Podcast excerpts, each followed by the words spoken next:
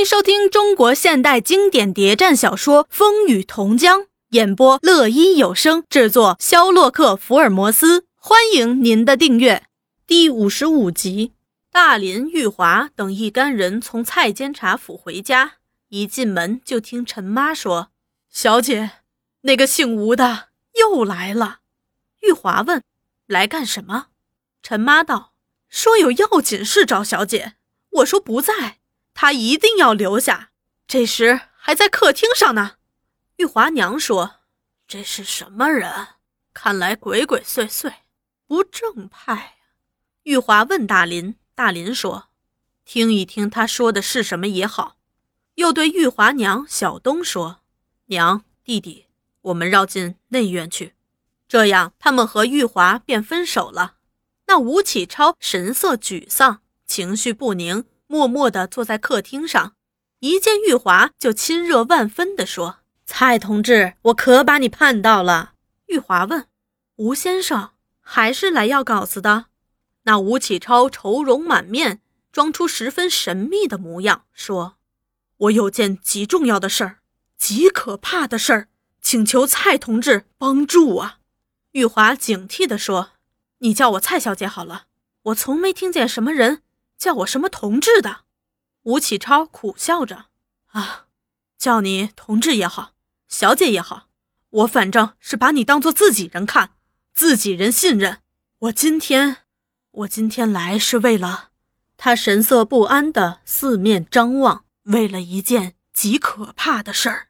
城里因为发现传单，又闹了第一监狱暴动的大事儿，保安司令部下令搜捕共产党嫌疑犯。他们查到我过去的历史，要抓我，蔡小姐。我现在是生死关头上，没有组织，没有同志，我只好大胆走来找你，请你设法替我打个关系，让我有个地方逃难，最好是乡下。那玉华把面孔一板，厉声说道：“吴先生，你在说什么？我完全听不懂。”吴启超还是那副沮丧焦急神气。我以革命的名义请求你给我援助，把我送到什么地方去都好，只要那儿有我们的人安全。玉华面色一变，大为生气，请你不要在这儿说这些怪话。我不认识你，也不认识什么人，吴先生，你找错门了。我这儿没有这样的人，这样的关系，请你马上就走。那吴启超还赖着不走，只是苦求你走不走。不走，我可要通知保安司令部了。队内又叫着：“陈妈，请这位吴先生出去。”当时陈妈闻声赶出，那吴启超只好垂头丧气的动身走了。回到屋里，玉华正在告诉大林，大林道：“我什么都听见了，你处理得很好。此人来者不善，可疑之处甚多，会不会和我们这次行动有关？”玉华道：“如果他是鬼。”还有可能到黄洛夫那儿照样贩卖。大林道：“极有可能，得赶快通知黄洛夫一声。”那吴启超在玉华面前碰了壁，果然就到黄洛夫那儿去了。但利明高中在大拉夫时停了课，至今未恢复，学生都星散了，黄洛夫也不知道到哪儿去了。吴启超在失意之余，只好回到家里。吴启超在中山大街闹市中原有一个家，这个家他很少对人公开，除非是至亲朋友。占了二楼整整一层，一房一厅，另有一厕所一厨房。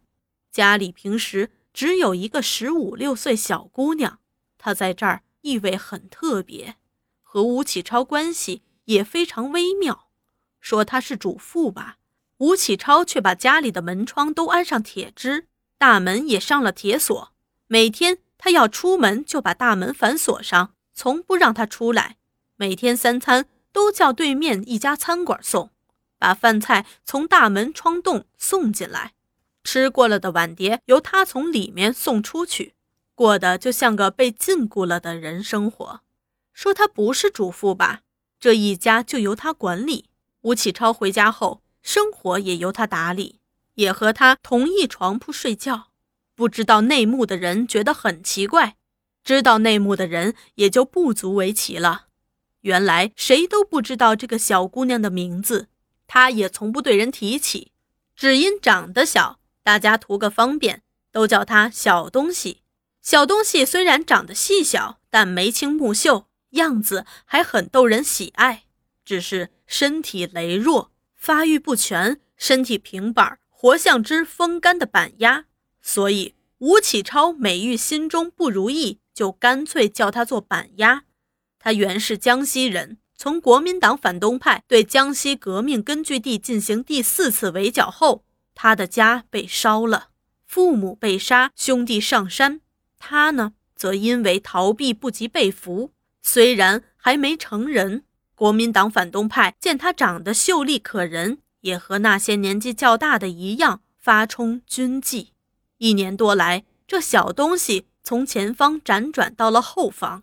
又被卖到妓院。周维国驻防省城时，朱大同常常拉了一批好友同僚去逛妓院。一天，他拉了吴启超去消遣。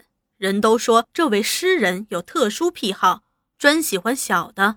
朱大同便把小东西介绍给他，说：“诗人，你看他能引起你的灵感吗？我做主，把他送给你了。”那吴启超和小东西鬼混了一晚。第二天，朱大同就派人把那小东西连同他的行李送来，并说：“当使女情妇有你。”正如大林所怀疑的，那吴启超却不是个善类。他不但是蓝衣大队人马，还是个地位不低的骨干，专做那破坏革命活动的勾当。此人投机善变，当中国革命高涨时，他满想投进步之机。在上海混了多年，以无产阶级浪漫主义诗人自居，写了一些不三不四、空洞叫喊的作品，作为他投机晋升资本。没有投上机，却遇到革命暂时受挫，蓝衣社得势，他便以受排挤的进步文化人姿态转身投靠蓝衣社。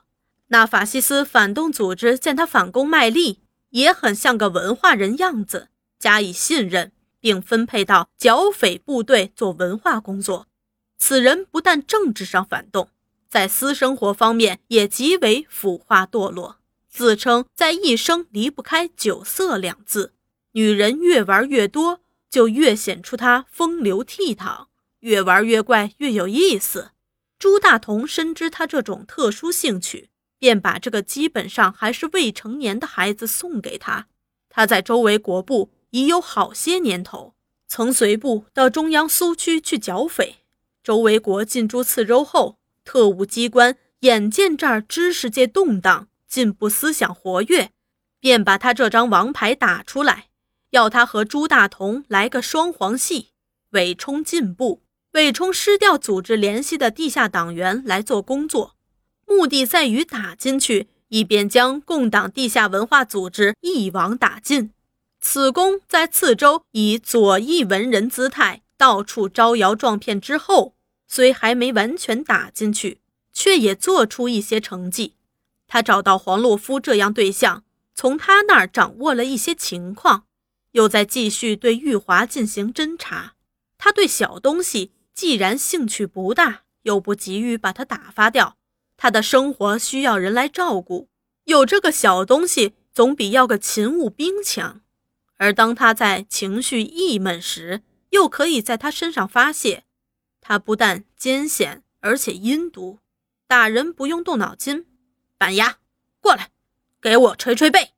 轻了一记巴掌，重了一脚踢下。妈的，你想锤死我？有时被认为过错大了，还罚他跪个通宵，或用烟头烧他的脚心，且不许哭叫。老子送你回院里去。却又不许他一个人出去，怕他走掉。那小东西在和他生活了一年多，真是体无完肤，身上经常是青一块紫一块，常常跛着脚走路。一见他面，总是提心吊胆，笑也不是，哭也不是，但他的心是活的。他在这禁锢生活中，没一个熟人，一个朋友，唯一的解闷方法就是回忆童年。回忆家乡那火热的斗争生活，有时当他独自一个时，也会唱唱故乡的山歌，自问自答地抒发胸中苦情。他表面什么苦都受下来，什么委屈都愿承担，但他的仇恨是深沉的。他恨吴启超，恨国民党，恨所有反动派。他想，总有一天，你们也不得好死。这一天，吴启超失忆回来，这小东西一见他面色阴沉，就有几分警惕。他特别小心地伺候他，送茶送水，替他宽衣解鞋。那吴启超正在一肚子气，无处发泄，故意找他的差错，问他：“我不在家时，你做什么？”那小东西吃惊地张了大口：“你没有想我死吧？”小东西惊慌地摇摇头：“去你妈的！”吴启超忽然发起凶性来，狠狠地给了他一记耳光。那小东西扑倒在地，滚！他连滚带爬地躲进厨房去。那吴启超双眼涨红，像只野兽似的来回走着。他正想起和玉华那场谈话，他那样狠，那样的不客气，刺了他吴启超的心。我从没遇到这样的女人。他想，给人这样难堪。他又想，要我是朱大同，早就下命令了。不过，他又想起朱大同说的另一段话：“一个蔡玉华，我们还闹不出个头绪来。现在忽然又杀出一个未婚夫，怎样闹清这些人的背景关系，比什么都更重要。不管你是怎样狡猾、泼辣，刺儿有多长，我一定要把你闹个水落石出。”他想着，又是信心十足了。